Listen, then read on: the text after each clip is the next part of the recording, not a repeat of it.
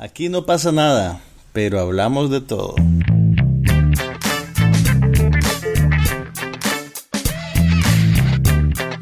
Un podcast sobre cine, TV, tecnología y todo lo demás.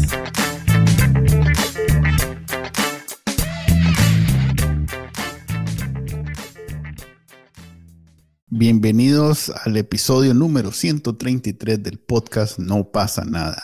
habla Manuel Díaz y me acompaña como siempre. Juan Carlos en pie. ¿Estás seguro que es el 133? 133 porque estamos tarde. Queremos pedir disculpas para los que detienen su vida. Es mi culpa. ponen en pausa su vida para escuchar este podcast. Este, le hemos fallado. Normalmente lo grabamos a las cinco y media los viernes. Hoy es a ver, déjame hacer el cálculo, como las 7 y 20 en Nicaragua, entonces estamos un par de horas tarde en realidad.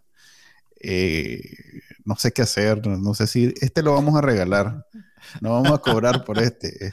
Ya eh, saben que no cobramos nunca por esto.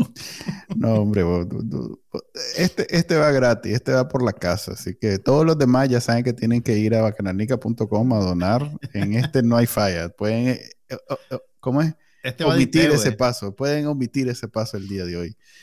Y bueno, ¿qué, has, visto? Este, te dije que tal vez iba hoy a ver a Doctor Strange. Y yo te dije, ve hijo mío, ve, hijo mío. Me diste permiso. Vaya con Dios. Bueno. Fíjate que mira, mira lo que sucedió. Me ¿Pero fuiste o no fuiste? Espera, que te explique. Me, metí al sitio web del cine. Para hay tantas cada cinco minutos. Sí, hay tantas cada. Es la única película que están dando en un montón de cines. Pero, pero, eh, cuando estaba viendo la tanda, me hizo esperar cuatro minutos. O sea, me dijo, eh, está a cuatro minutos de poder escoger su asiento. Wow, Entonces, ah, no, Fred, Esto no está bien, dijiste, no, no, no, esto más tan loco. No, si hay fila en el sitio web, ahora imagínate, entonces no. Lo di, pues voy a esperar a que pase la emoción de los fanboys y tal vez en una, en una semana pues ya retomo mi, mi aventura de ir al cine, que es la única cosa que, que, después de la pandemia todavía, este, todavía te saca de la casa todavía a veces me saca de la casa. Eso y cortarme el pelo cada seis meses, que ahorita ya me toca, entonces. Mira, tenés que, tenés que hacer lo que hago yo, más comprarte tu maquinita. eso, eso hacía yo cuando era joven, pero ya soy un señor serio. Pero mira, yo tampoco he visto la película. Eh, sin embargo, no hablemos de ella porque no, no, no hablemos de ella, pero sí, pero sí creo que es interesante hablar un poquito de los parámetros de este estreno, porque realmente en, los multicines de, Estados Unidos, básicamente sacaron a todas las demás películas. bueno, había un poco de chanchada, era lo que había. no, pero, pero, independientemente, por ejemplo, El Hombre del Norte todavía tenía piernas, pues, para estar en la taquilla, digamos. o sea, lo que, te, quiero decir. No, no, no, lo, que te quiero decir es que es un fenómeno, o sea, no, no digo ni que sea bueno ni que sea malo. Digo que es un fenómeno interesante que el, a ver, el multicine con un montón de pantallas, uno creería que está diseñado para darte una oferta variada, ¿verdad? Que haya algo para todo el mundo. Pero está la popularidad de estas películas que esa característica queda anulada y más bien lo que, quiere, lo que quieren es tener la mayor cantidad de proyecciones de esta película para que la mayor cantidad de gente la vea en la primera semana, en el primer fin de semana y, estas son cosas que se deciden contractualmente. O sea, Disney condiciona a los cines. A ver, los cines no son de Disney porque la, integración vertical hasta no ahora. Ha llegado a ese punto. O sea, e, existió en algún momento en Estados Unidos, pero hubo una decisión de la Corte Suprema de Justicia que desbarató el monopolio vertical que tenían los estudios sobre la exhibición teatral. Pero ahora lo que pasa es que estudios como Disney ponen condiciones para que la gente pueda programar sus películas en sus teatros, que tiene que ver con la cantidad de pantalla en que se va a programar la película, la cantidad de proyecciones que se va a hacer al día. Y si los teatros no, eh, no cumplen con esas condiciones, simplemente no les dejan proyectar la película. Entonces, lo que te quiero decir es que el sistema está como, eh, es un sistema de venado amarrado, pues. O sea, ahorita te van a decir, es la película número uno en Estados Unidos, y es cierto, es la película número uno, porque desde antes crearon condiciones para que no se proyectara ninguna otra película. Pero bueno, que llegaran a proyectarse no están en condiciones de, de, de, de, competir, digamos, limpiamente, pues, porque ya el mercado está diseñado, apartando la popularidad que las películas tienen, para que eh, esta sea la película número uno, pues, de la semana. Mira, si yo fuera un estudio compitiendo con, con Disney ahorita, créeme que tampoco estaría muy emocionado por tener una película. No, yo sé, y, lo que hacen es que apartan la película de esa fecha, pues, ¿me entendés? Es más, los MAE hicieron su cálculo antes de poner la película en los cines, que para este día ya tenían que haber salido de ahí, porque estos MAE venían. Sí, y iba a ser una, una, planadora, pues.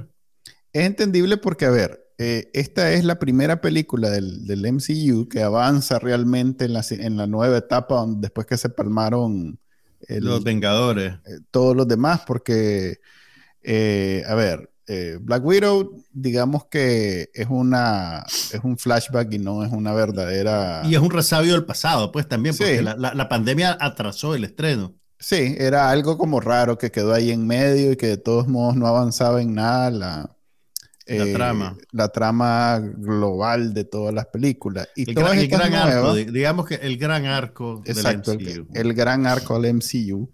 Y bueno, y estas nuevas que dieron, como los Eternals y eso, son como una nueva, una probadita de lo que viene, pero no necesariamente son nada, pues, eh, tanto la de, a ver, la de los Eternals tú, fue realmente una decepción en términos de taquilla y de la otra de Shang, no sé qué, el chino, tampoco fue realmente... Shang-Chi.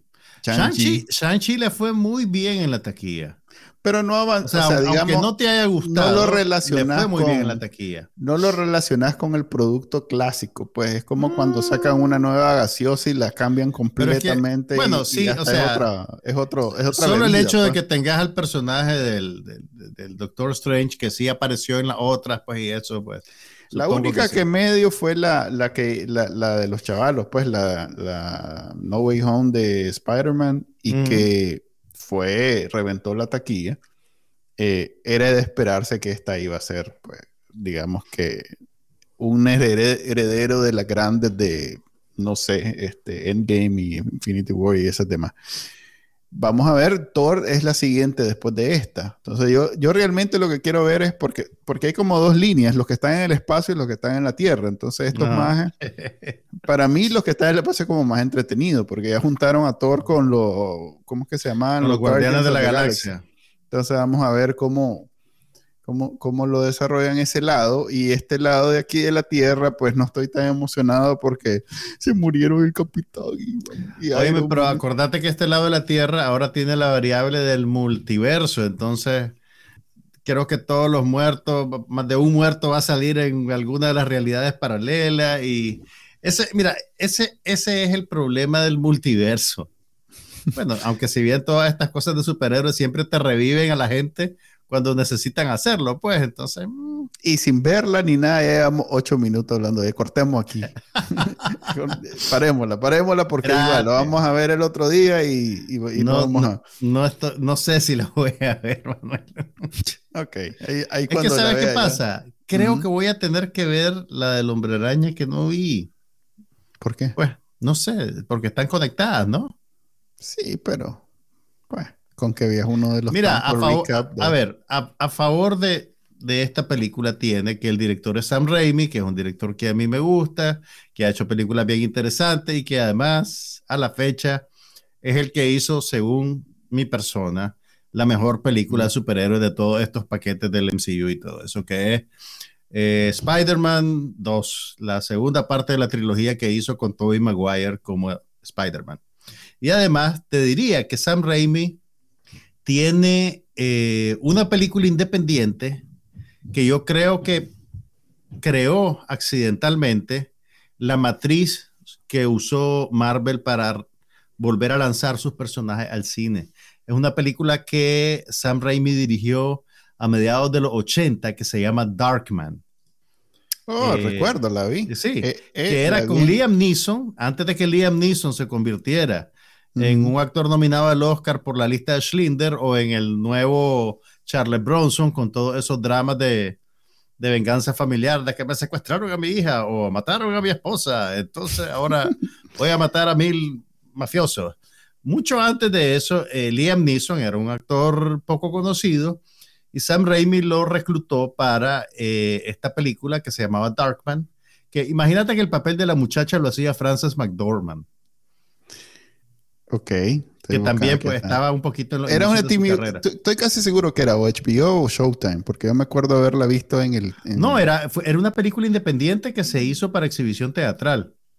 No, eh, aquí dice TV Movie. ¿De qué año sale? No, pero es que es otra. Ese, ese es. Eh, parece que es un remake. Okay. por Sam Raimi. Estoy en Sam Raimi. Pero vos darle, vos darle. Busca Sam Raimi. Ok, lo que te decía era. Ok que es el, arco tradicional de las películas de superhéroes, con un, si mal no recuerdo, Liam Neeson era un científico. Esa es una secuela que no, no fue muy buena. Fíjate que yo la vi y no recuerdo a Liam Neeson, pero sí recuerdo este maje. Tal vez es que el maje hizo una versión para televisión y le hizo varios lados, varios, varios lados, varios este, episodios. Mira, yo hasta me acuerdo del póster, pa. Sí, es que el maestro salía con la, con la cara, era como mono. Asomate, asomate en los créditos de director, sí. Él sufrió un accidente, o sea, los villanos de la película, que eran unos mafiosos, esa es Darkman, exactamente. Ve, el director es Sam Raimi y el principal es Liam Neeson con Frances McDormand como la muchacha. La muchacha. La, muchacha. Él era un era un científico que por X y motivo unos mafiosos lo atacaban y destrozaban su laboratorio, lo destrozaban a él, le metían la cabeza en ácido. Recuerdo perfectamente esta película. Recuerdo perfectamente. A él lo dan por muerto, y, pero él en realidad sobrevive y sale y se convierte como en una especie de vengador. La película 1990. 1990. Fíjate que en esa, o sea, esa película yo la vi alquilada en un videoclub, muchachos, eso era algo Vos ibas a una casa donde alguien tenía, tenía la sala de su casa llena de cassettes de VHS y ah. te los rentaba por un día. Y te cobraba si no retrocedía. Y te cobraban si no, retro, si no llevabas la película retrocedida, porque era una cinta dentro de una caja de plástico negro que corría de un punto a otro para que vos pudieras verla a través de un VHS, un reproductor. Pero bueno, Sam Raimi es un buen director de Fíjate que más bien, recuerdo esta película por haber, a ver, no había mucho espacio, digamos que no había mucho...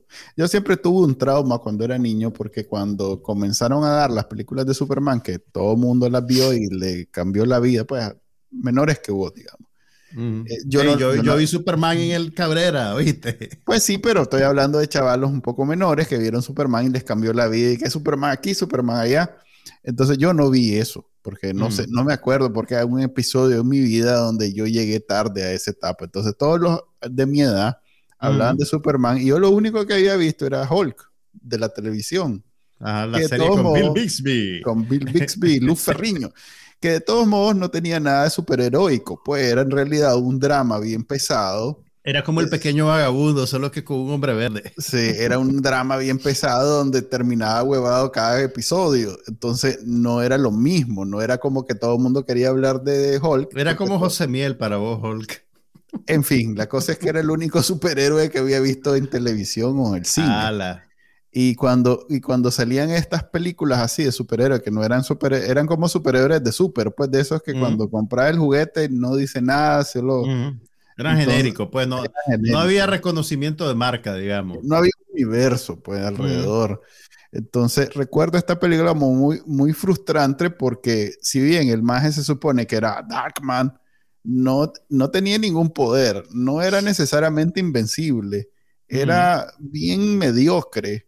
Entonces, me imagino que vos le aprecias otros, otros aspectos de la película, pero como película de superhéroe pues no da la talla. Es que, no es no necesariamente pues. una película. Y fíjate que ahora que estás hablando de ella en esos términos, casi que te anticipa el arco de carrera de Liam Neeson actual. Porque ah. Darkman es un hombre normal que es violentado por unos mafiosos y él después sale a vengarse de los mafiosos. Que es un poquito todas las películas estas que ha hecho en los últimos 10 años.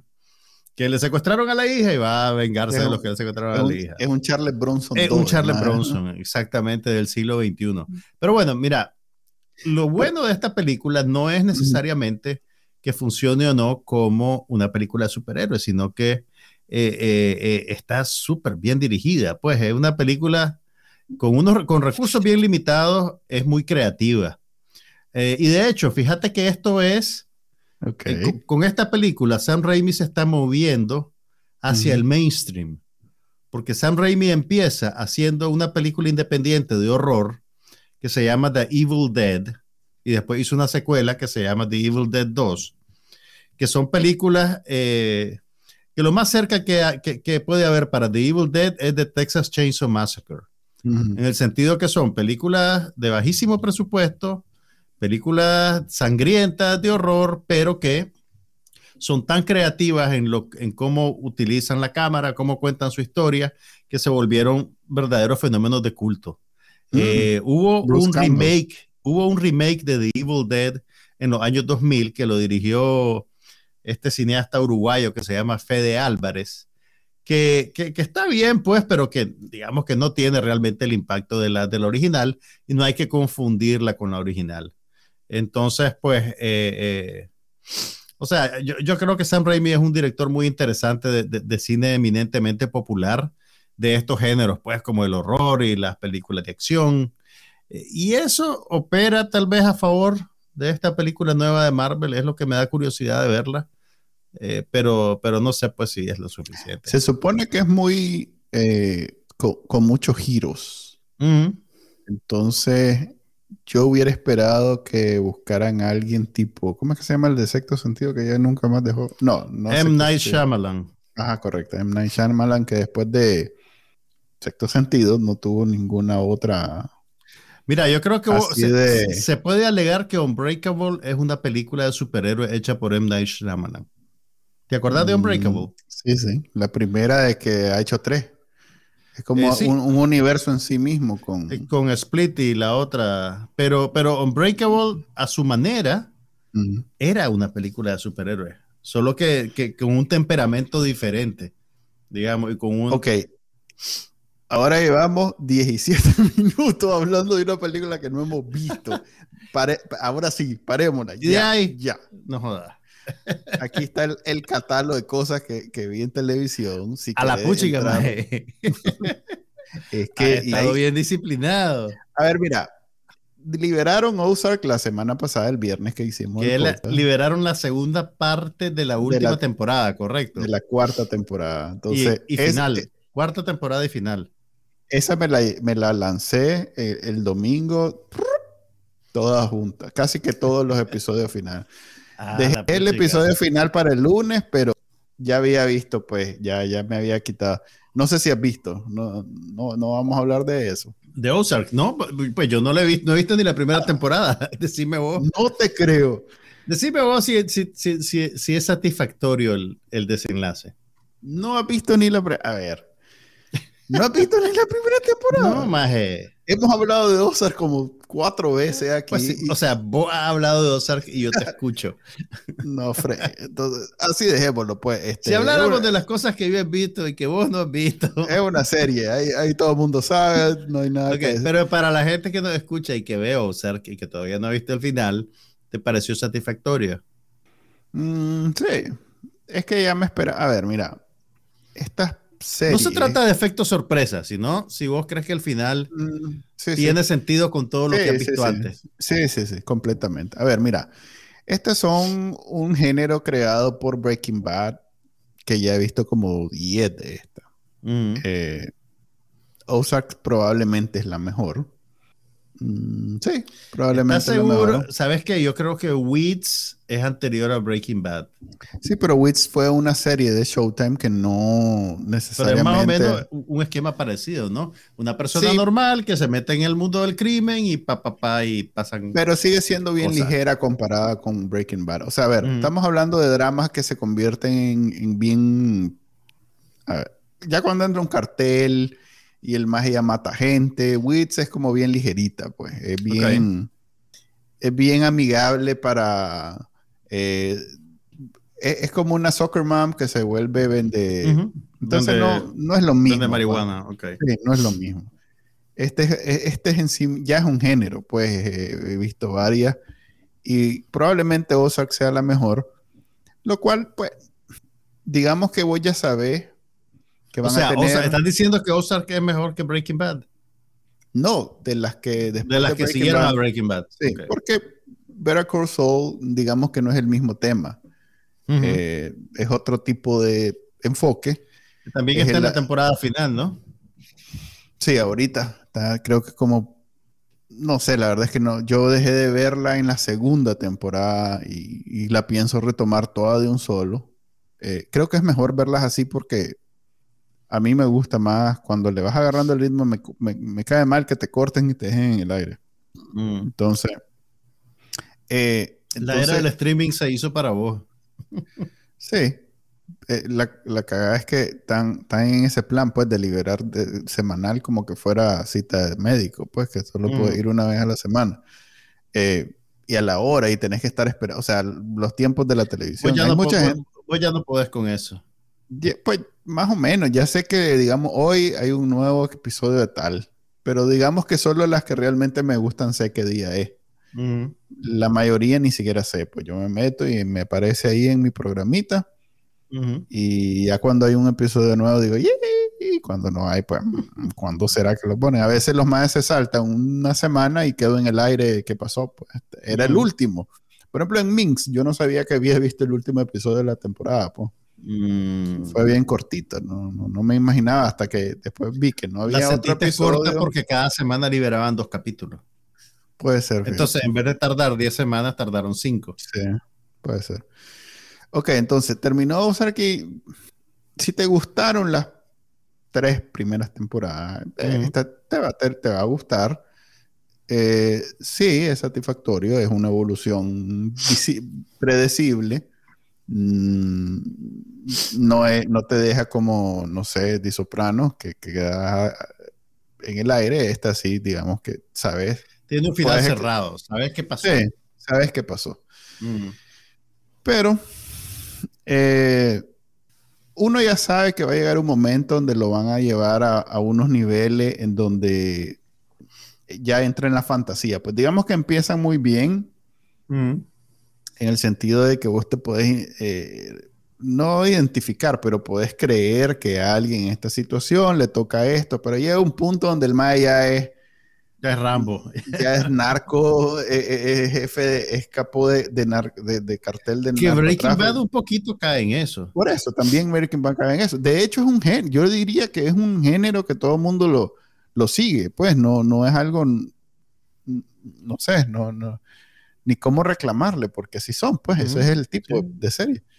Entonces eso sucede y, si ya sabes que eso va a suceder y que va a llegar a, a la fantasía, pues... Eh, y haces las paces con eso, pues no te ofende que de pronto terminó en, en lo que termina, pues. Ya. Eh, vi en internet mucha gente molesta porque, ay, ¿por qué tanto tiempo? Y no sé qué, porque en realidad, al, al muy estilo de Netflix, tardó más de lo que tarda. Si son cuatro temporadas, uno espera que tarde cuatro años, creo que fueron como siete. Eh, pero... en medio estuvo la pandemia, pues me imagino que eso fue un factor. Supongo, supongo. Pero bueno, terminó y ahí está. Ahorita estoy viendo dos series, me gustaría hablar de tres, de hecho. Tres nuevas. Déjame, déjame, déjame meterle a cuchara un ratito para que descanses la mandíbula. cuatro series, cuatro series. Vi una serie, mira, el HBO Max está estrenando la segunda temporada de The Flight Attendant. ¿Recordás que es aquella serie de intrigas con Kylie Cuoco que interpretaba a una sobrecargo de una aerolínea que tenía un problema de alcoholismo y que una noche se despertaba con un cadáver al lado, pues de un muchacho que se había levantado en un hotel de Tailandia, creo. Mira, la, primera, la primera temporada fue simpática, pues era entretenimiento desechable, digamos. y, tuvo tanto éxito que dijeron, hey, deberíamos hacer una segunda temporada aunque no tenga sentido. Entonces, exactamente. Eh, eh, ¿viste, algo, ¿Viste algo de la segunda vos? Le vi el primer episodio y es exactamente la serie que uno debe dejar morir en el primer, en la primera Mira, yo creo, yo creo que esa serie es el tipo de cosas que cuando, que cuando las ves decís, puchica, esto mejor lo hubieran hecho una película. Y ya, pues, y se acabó. ajá, correcto. mira, lo, lo, más, a ver, el, el, personaje es muy bueno, ella es una actriz muy simpática realmente, y hace bien lo que tiene que hacer. El problema es que ellos están queriendo extender el concepto y, y, y, hacen unas maromas increíbles para tratar de mantenerlo. Entonces, como ya se cerró el arco de el, el, el hombre asesinado que se le aparecía como fantasma, hablándole cuando ella estaba alcoholizada, ahora inventaron que lo que se le aparece a ella son sus alter ego, que es como que ella cuando todavía bebía, porque ahora es una alcohólica en recuperación, ya no consume alcohol, eh, y otra manifestación de ella misma que están comentando sobre la acción y la traspasan de Nueva York a Los Ángeles. Y entonces, en otra de esas cosas que no tiene sentido, su mejor amiga, que, que, era abogada en Nueva York, ahora, oh, casualmente, está buscando un trabajo en Los Ángeles. Entonces llega a Los Ángeles para verla, para que tengan escenas juntas. Es, no sé, pues, eh, es un poco, todo me parece un poco gratuito. Pues. Sí, yo, yo, yo me sentí ofendido. Pues es más, yo creo que ni terminé de ver el primer episodio. Yo vi, yo vi los primeros dos capítulos, pero no sé si la voy a terminar, pues realmente me ah, parece eh, redundante, pues con, con una, o sea, la primera estaba bien, pero ya esto, yo digo, puchica, una inversión de tiempo importante para, para este tipo de cosas, mm, mejor, mejor veo una película o dos o tres. Cuando hay, por eso, ahora sí puedo hablar de la... Ala, después de que, después de que hiciste tu, tu, tu, tu, monografía sobre Ozark. no, solo dije tres cosas. Pero bueno, ahí está ya la segunda temporada de Flight Attendant en HBO Max. mira, hay tres series que ahorita están, digamos, peleando cuál es el nuevo drama más visto en, televisión. We Own the City, la que es, es una continuación de The Wire. Y los más están liberando un episodio a la semana. Ahora, espérame, aclarame una cosita. Cuando decís que es una continuación de The Wire, no son los mismos personajes, es porque se desarrolla en Filadelfia, ¿verdad? Y porque los temas son parecidos. No, es Baltimore. Pero, eh, digamos que los que han visto The Wire y que saben que es una serie lenta, eh, que no necesariamente tiene el, ¿cómo se llama? La estructura de normal. Es un drama, no es una serie de acción, digamos. No, no es, una serie de acción, es un drama lento. Vos la vez pasada dijiste que era observar, no sé qué. Observacional. Observacional en el sentido que no es que va siguiendo a un personaje principal y que su arco es lo que vos vas viendo. Pues esto es como un montón de la vida de un montón de gente y vos solo estás ahí como testigo de cómo se desarrolla su vida sin, sin necesariamente tener una como un inicio, en fin, eh, es, más, no suelen ser, eh, pero bueno, no, no, me estoy adelantando. We Own the City es, hay como, de nuevo, como en The Wire, que habían como 500 personajes, aquí hay también como 500 personajes. Eh, estoy seguro que deben haber pequeñas conexiones entre The Wire y esta, pero como yo hace mucho tiempo vi The Wire y no me acuerdo nada, pues no te sabría decir dónde están. Pues. Mm. Eh, pero, pero si a vos te gustan, si a vos te gustó The Wire, esta es una continuación ni más ni menos. Pues e, e, es, exactamente el mismo sentimiento, la misma ejecución, la misma trama, la misma ciudad. Es, un, es una, es, más, hasta el comienzo de la canción, o sea, todo es hacer de cuenta que estás viendo The Wire en el 2022. Pues. Hmm, interesante. O sea que ni cómo decir que la voy a comparar con otra cosa porque no, no, siento que tenga una comparación. Pues es, una serie hecha para los fans de The Wire, pues no es una serie... Difícilmente, si vos no has visto The Wire, vas a comenzar a ver esto y decir, ah, ve, me llama la atención y la voy a ver como algo novedoso, pues porque es muy lenta. Y, hay, mucho, y hay mucho diálogo que si bien, eh, digamos que no es, pues, es, un, eh, es el estilo de los majes, pero si no les ha agarrado el gusto, es hasta aburrida, pues, porque pasan como, no sé, duran como 45 minutos y de los cuales 20 minutos son conversaciones en una oficina hablando sobre lo que hacen los policías, pues. No todo, pues no sé, pues yo, yo siempre me, me resisto un poco a... Pero es que como a, usar el adjetivo, a usar el adjetivo de lento como que si fuera algo negativo, porque ah. todo tiene su propio ritmo, pues, ¿me entiendes? No todo puede ser Marvel. Y, y casi que te diría que, que a ver, muchas, muchas de las series, digamos, o de las películas que se vuelven más populares, pero tal vez es, más, es, algo más patente en las series, se vuelven como máquinas de servir trama, ¿me entendés? Pasó esto y ahora pasó esto y ahora pasó esto y ahora pasó esto.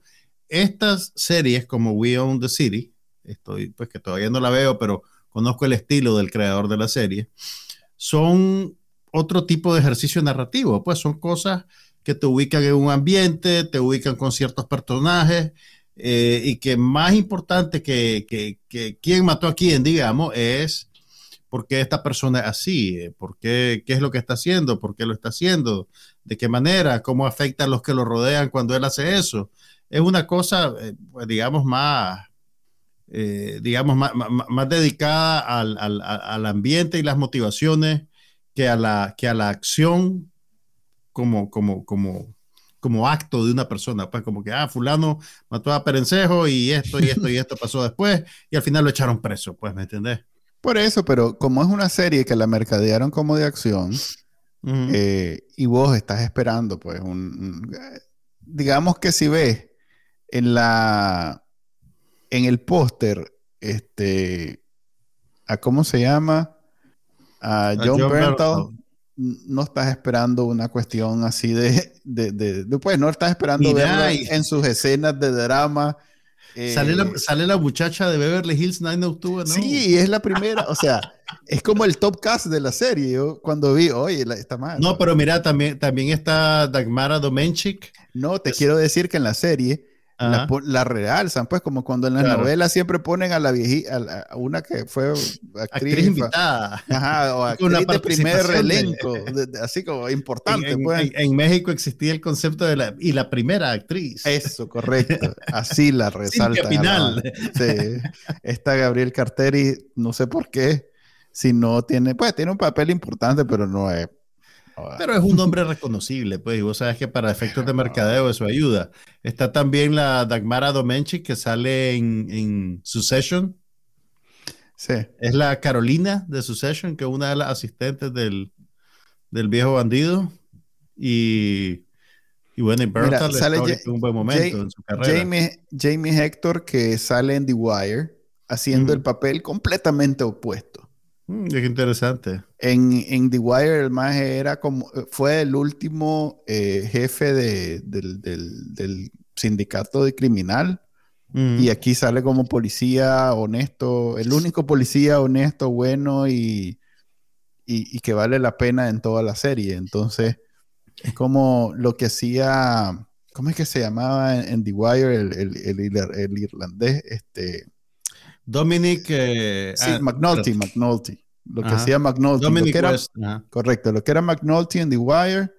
Aquí es este maje de Jamie Hector que hacía en The Wire, ¿cómo era que se llamaba? Pero era el jefe del, del, de los majes. Pues. Ok. Eh, ok, está We Own the City, que si ha visto The Wire, por supuesto que esta serie la tenés que ver, pero están dos series que, que son como ¿cómo decirlo? Son como misterios. Estás viendo, The Man Who Fell to Earth. The Man Who Fell to Earth y, y Outer Range. Okay, Son dos series. Déjame, déjame, contarte algo interesante sobre The Man Who Fell to Earth. Eh, creo que está basada en una novela de ciencia ficción, pero existe una versión previa que es un clásico del cine de ciencia ficción que lo dirigió Nicholas Rogue con David Bowie en el papel principal. Mm. Es, un, que, es un tronco de película, creo que salió a finales de los 70. Eh, y, pues yo la, vi, la he visto un par de veces, la tengo por ahí en, en DVD o en Blu-ray. Ah, o sea que vos te, vos te, sabes cómo queda. Sí. Ahora, no sé si, si la serie va a tener el mismo final que tiene la película, pero la, la, la película pues es una cosa alucinante. Eh, interesantísima y obviamente pues también es un producto de su tiempo, digamos. Eh, habla mucho sobre el, comenta, digamos, un poquito sobre, el, sobre la cultura de los 70, la contracultura, eh, pero asumo que, los, que, el, gran arco es parecido, pues. Tenés al personaje principal que es literalmente, bueno, en, en la película al principio no sabes realmente si es un ser de otro planeta o si es un loco o si es un y poco a poco pues se va, se va desenredando esa incógnita, digamos. Aquí no, aquí de una vez ya sabes que el más extraterrestre eh, te, tiene flash forwards. Adelante. Eh, o más bien, toda la serie, todos los, estos, estos dos primeros episodios eh, son como un flashback de, algo que ya pasó. Entonces, si bien a ver, no es una pues no, no es, digamos, una premisa, a ver, una trama novedosa, innovadora. Déjame ver en qué está basada la, serie, a ver si sale el, libro, si es un libro o estoy equivocado. Ah, Creators.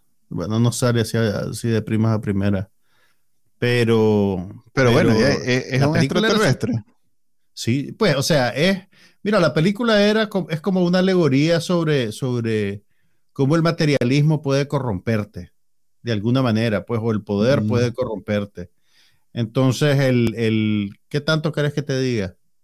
No, no me digas nada, está súper interesante. Ok, ok, ok. La, película funcionaba así, o sea, la película era como una parábola sobre un hombre de otro planeta que viene a la Tierra buscando ayuda para su civilización y estando en la Tierra se corrompe, digamos. Eh, Puede ser, fíjate que hay un personaje que es como un antepasado del que vino.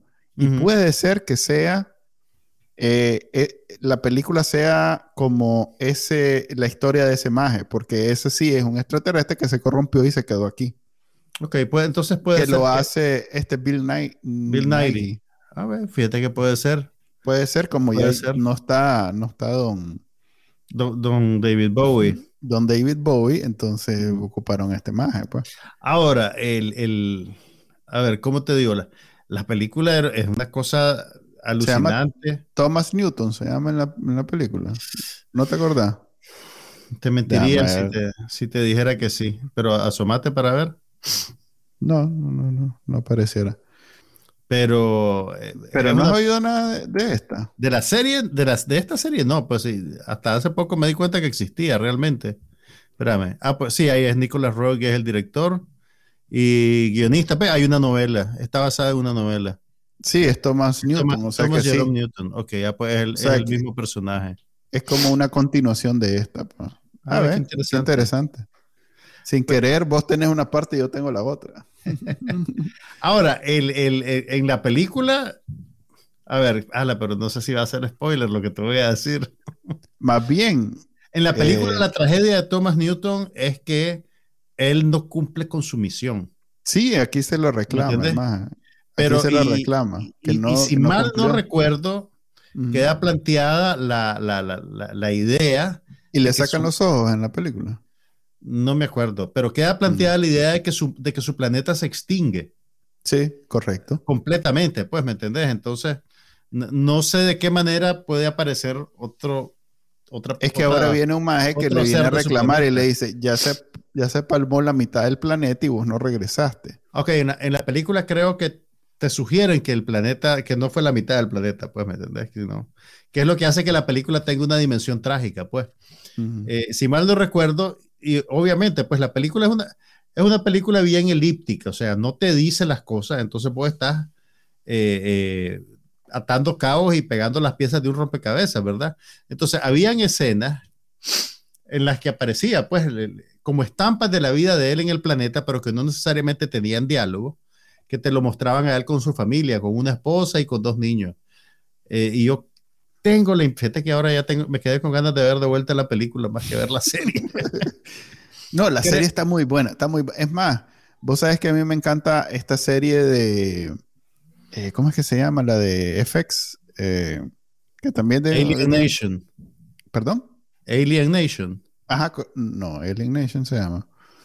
Eh, ay, se me olvida el nombre.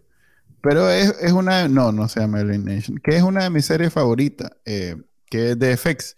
Esta, sin ser una comedia, tiene cosas eh, divertidas, pero es mucho más, o sea, se ve que hay producción, hay una historia detrás mucho más, más elaborada, este, y, me tiene enganchado. La verdad es que le vi un episodio diciendo, ah", por ver lo que está pegando, porque en realidad es de la serie que está pegando. y, quedé, y inmediatamente puse el 2 y creo que hasta vi el 3. No, estoy, no me acuerdo muy bien. Ahora, te, te, digo, una, te digo una cosa que, que, pues, obviamente esta serie es un animal de otra especie, pues, aunque tenga una trama parecida o aunque sea una secuela. Pero mucho del el impacto de la película original tenía que ver con David Bowie y su personalidad y cómo este personaje encajaba en el mito que él estaba construyendo.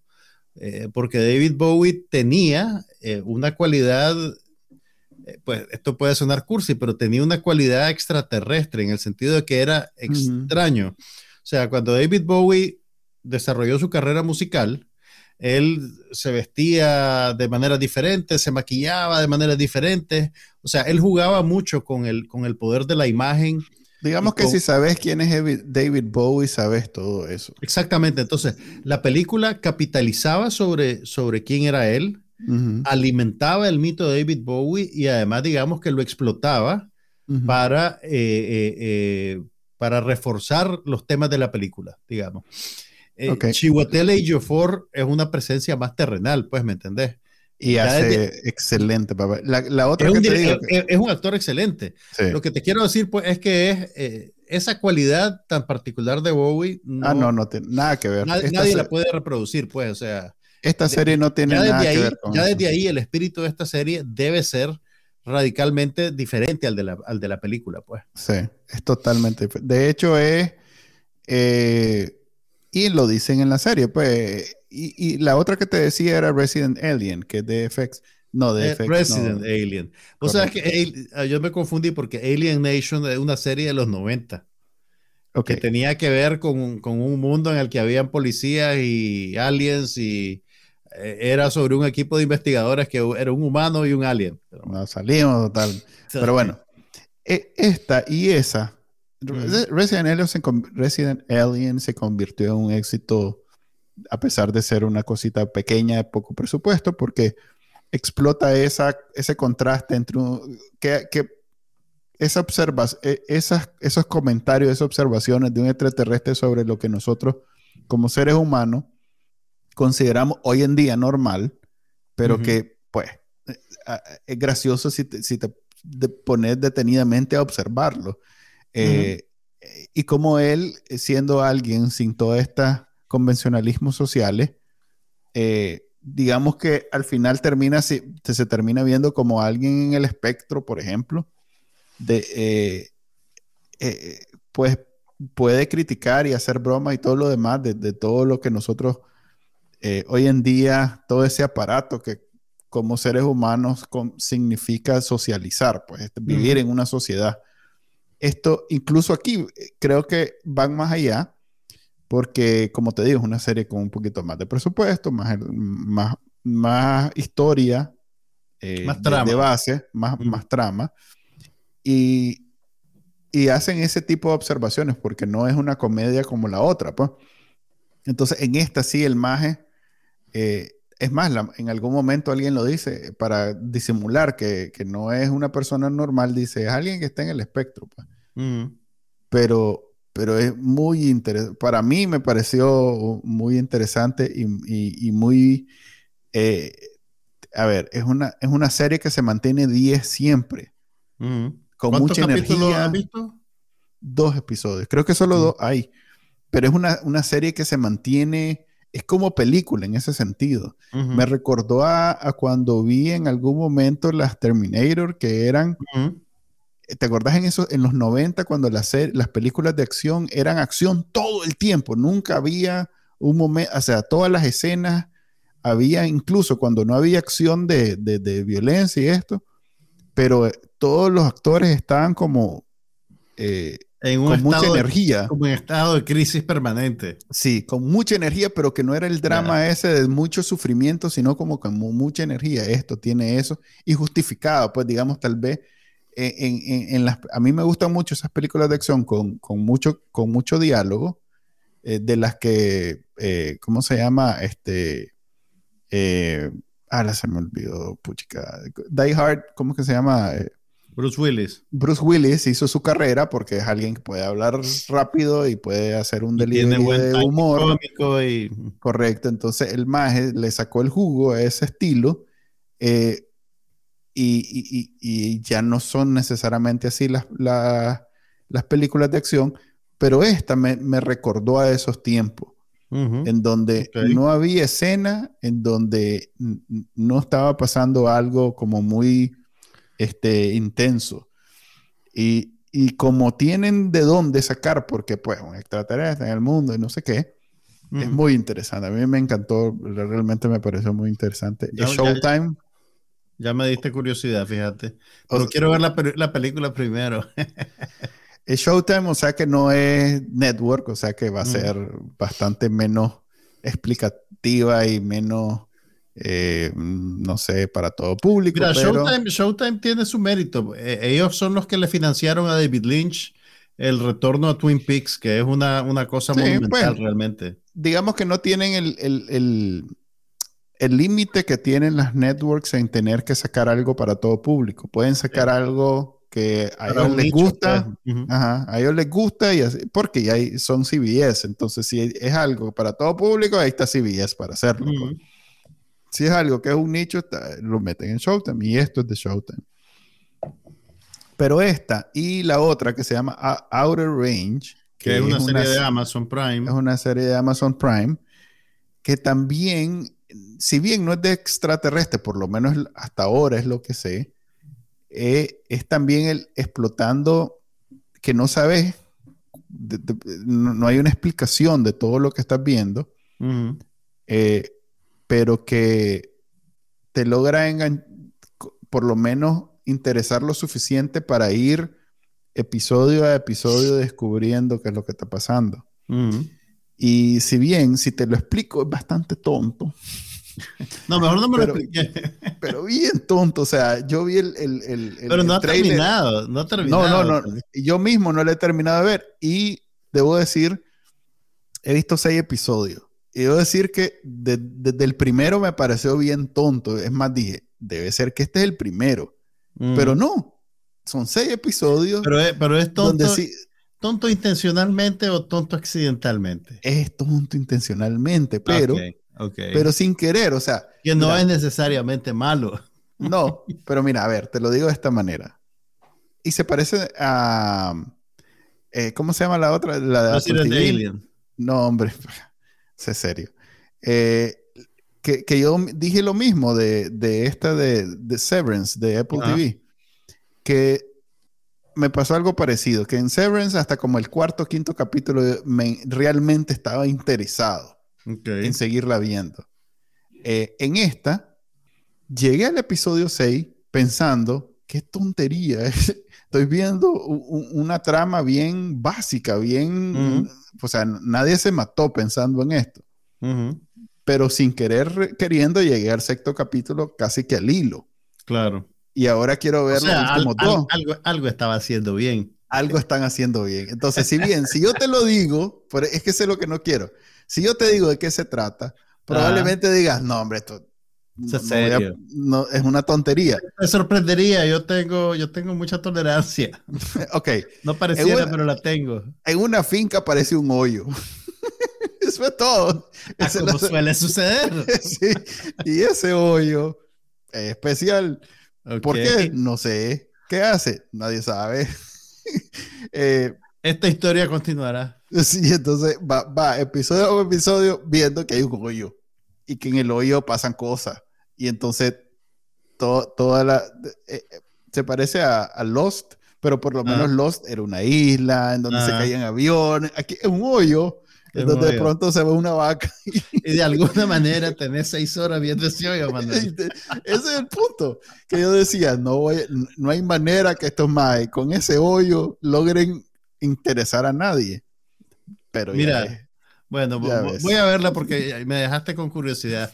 Yo estoy viendo con bastante disciplina la tercera temporada de Barry. ¿Hablamos de eso la semana pasada? No me acuerdo. Hablamos de que había empezado, pero yo te soy sincero, yo he visto las dos primeras, pero no, ¿No te gustó. ¿Cómo no? Pero siento que no, pues no, no es una serie de que ¡Ah! ya vino Barry, no. No, para mí sí te digo, mira, incluso esta tercera temporada es tonalmente bien diferente a las anteriores. Eh, y, el, y el personaje pues está siguiendo un, un, un, arco bien interesante, pues porque está, digamos, ahora en una situación límite y, y, se mantiene siempre en el límite de, de, la desesperación. Y a esta altura ya la serie ha construido, digamos, a todos los personajes secundarios a su alrededor, de tal manera que eh, es una cosa bien rica, pues realmente de, sobre las relaciones que hay entre ellos, sobre, sobre, sobre lo que te dice de la industria del, del, cine y de la televisión, pues porque el, como, como tal vez no recuerdan, pues, pero Barry era un asesino en serie, un sicario, que se mete a una escuela de actuación porque está eh, vigilando a alguien que va a ejecutar y termina descubriendo que tiene afinidad por la actuación y que y, y quiere ser actor. Entonces, a raíz de eso, pues de alguna manera tener una entrada en el mundo de, en la industria de Hollywood, pero en su, en su escala menos glamorosa, pues digamos, en, ya la parte de, de, de, de, la máquina en los engranajes más básicos. Eh, y, y, con, y que te lo presentan con pretendido realismo, pues no es la historia de, de, las estrellas, cómo las descubren y eso, pues son gente que trabaja como actores y que son como jornaleros de la actuación, pues, y, y todo pasa en oficina, en estudios, en, eh, eh, es una cosa eh, intencionalmente poco glamorosa, pues, digamos. Mm. Y entonces... Este es mi personaje favorito, la verdad. Ah, sí. Ese, ese Noho Hank, que es un, un es un, un, narcotraficante. es, un, es un capo. Es eslavo, es, es, un checheno, una cosa así. Sí. Es, es, uno de los personajes más originales, originales que he visto en, en, televisión en los últimos años, pues, y el actor es, realmente extraordinario, es, extraordinario. Es lo que más me gusta de esta serie. Pero mira, lo, que me...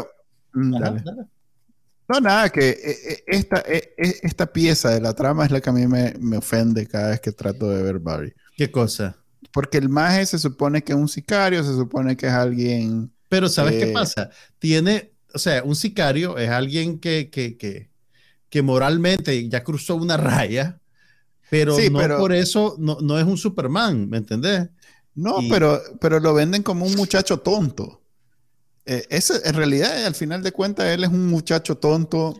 En, y vos te tenés que tragar que además es, es el, el, asesino más despiadado de los últimos años, pero además es un muchacho tonto que todo el mundo le, le, da vuelta, pero también es un asesino despiadado. Entonces, yo no creo que esas cosas sean... sean en serio. Que se excluyan mutuamente, pues, o sea. Ok, ahí es donde yo no logro. O sea, lo que te quiero decir, no creo que un sicario sea necesariamente súper inteligente. Eh, no. ¿Me entendés? Pero esta persona. Digamos que no, no cae en la, en, en la trampa de, de, de, un genio del mal, le dan vuelta como le dan vuelta a los chavalitos chiquitos, como le dan, le dan vuelta a mi hermano, me acuerdo cuando tenía 10. Eh, pero, y, yo me daba cuenta porque era mayor. Pero probablemente a mí también me daban vuelta cuando tenía 10, 8 y no años. Cuenta. Y no me daba cuenta. Entonces, así es el MAE. El MAE es como. A ver, para mí el universo de la serie es convincente. Pues, y, los personajes lo son. Eh, y entonces, y, lo, lo, que pasa es que ya a esta altura con dos temporadas previas, ya has construido también a los personajes y sus relaciones, que, que, todo corre como relojería. Pues entonces, de, las cosas que me sorprenden de estos dos capítulos que vi, es lo densos que son y qué tanto te dicen con pocas cosas, pues en pocas escenas, eh, con conversaciones muy breves. Eh, eh, está bien interesante, está bien interesante, te digo yo. Pues, bueno, a ver, siempre he tenido a su favor que el proyecto del corazón de Bill Hader. Entonces, siempre ha tenido como el, espacio para hacer o muy... Eh, es como, digamos, Atlanta, pues, que es el proyecto de, este maje de, de Daniel Glover. De D. Glover, que puede ser o muy gracioso. Daniel Glover, sí. Eh, no, pero bueno. Donald Glover, Donald Glover. Ok, Donald Glover, que puede ser muy gracioso o muy, eh, o, muy eh, así, este, de, sentimientos muy, muy profundo.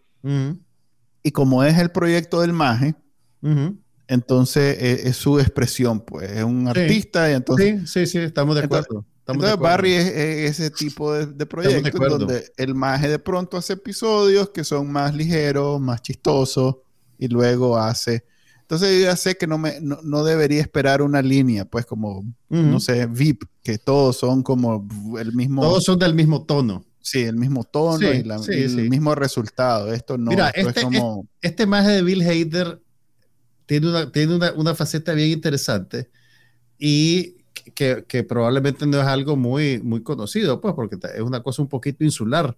Pero este maje es un cinéfilo. Mm, o sea, Tarantino. Exactamente, o sea, muy parecido, o sea, en el sentido de que ve mucho cine de calidad y le gusta comentar y es una especie de, promotor. Eh, hay, una, hay, un, hay una línea de, editores de películas en, en, video casero que se llama la colección Criterion.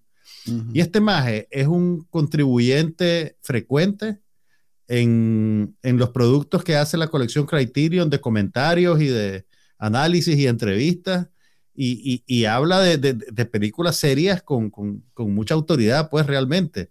Entonces, yo te diría que, ese amor que este maje tiene por el cine en su manifestación más intelectual, de alguna manera eh, informa lo que él está haciendo en, Barry. Eh, y, lo puedes ver por la densidad, pues, y por, por lo rica que es la serie.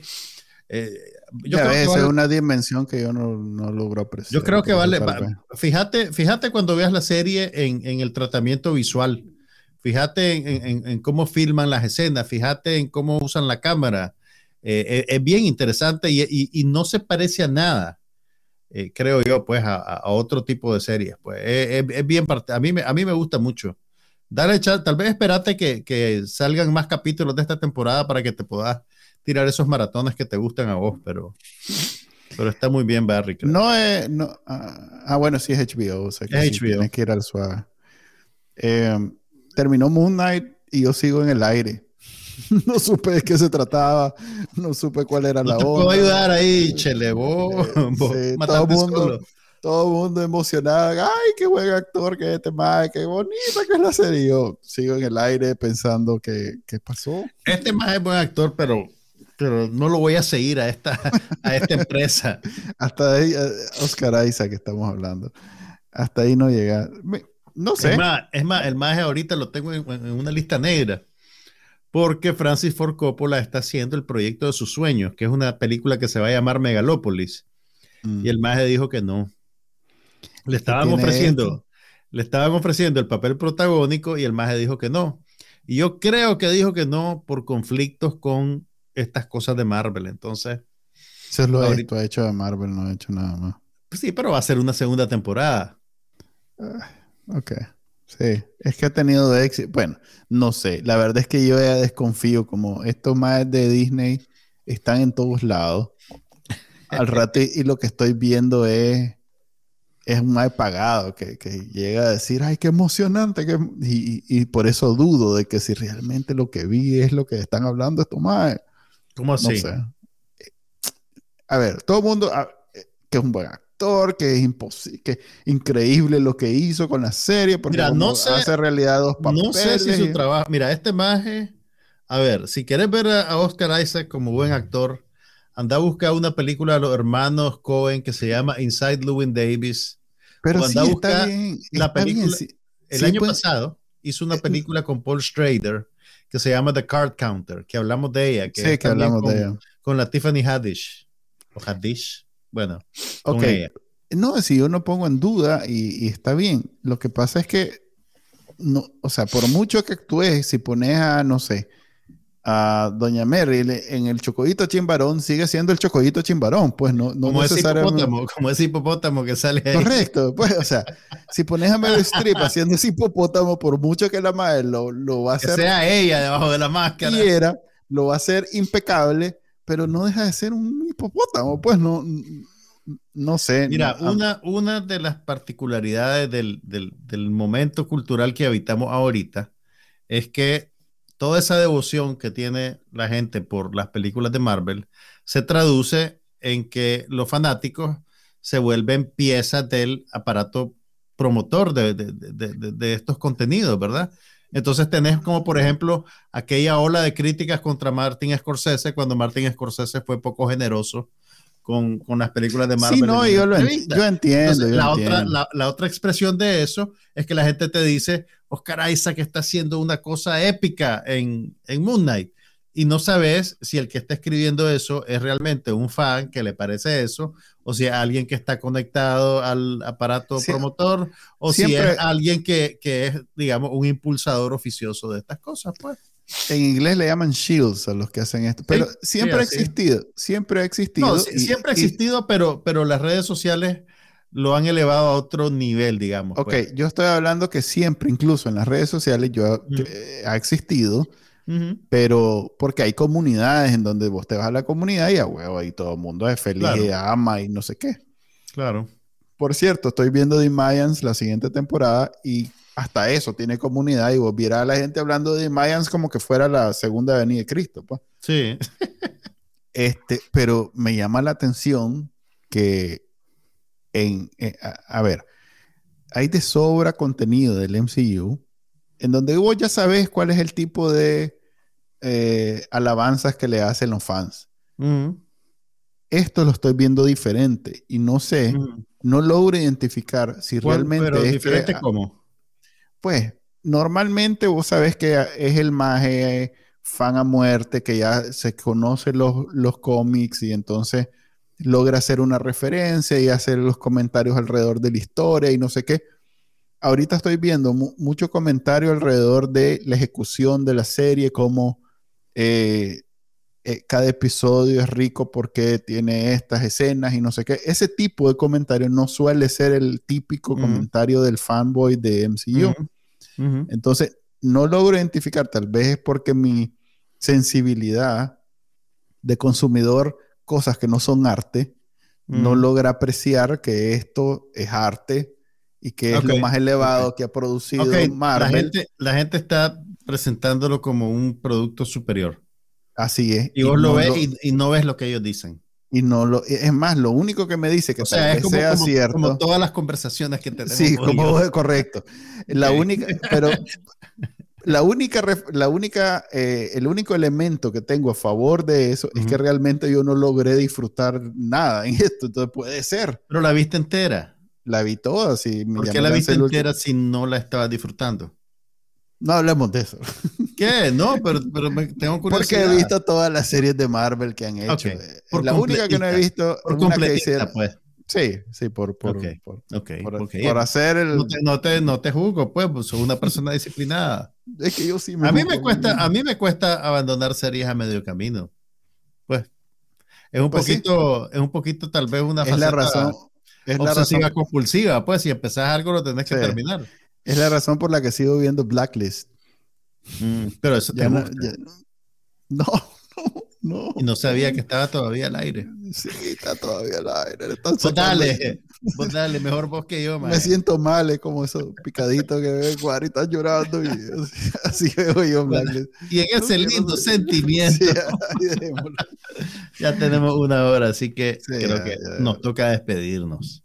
Dale. Eh, este fue el episodio número 133 del podcast No pasa nada. La próxima semana vamos a volver a dedicarle la mitad del episodio a la película de Marvel, que es el fenómeno cinematográfico del mes. Uy, no te hablé de la película que vi, pero bueno.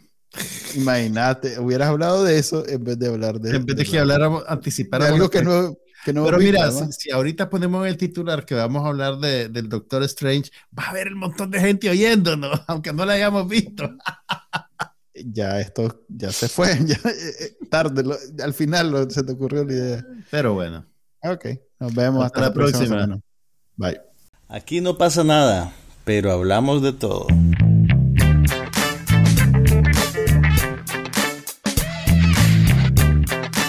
Podcast sobre cine, TV, tecnología y todo lo demás.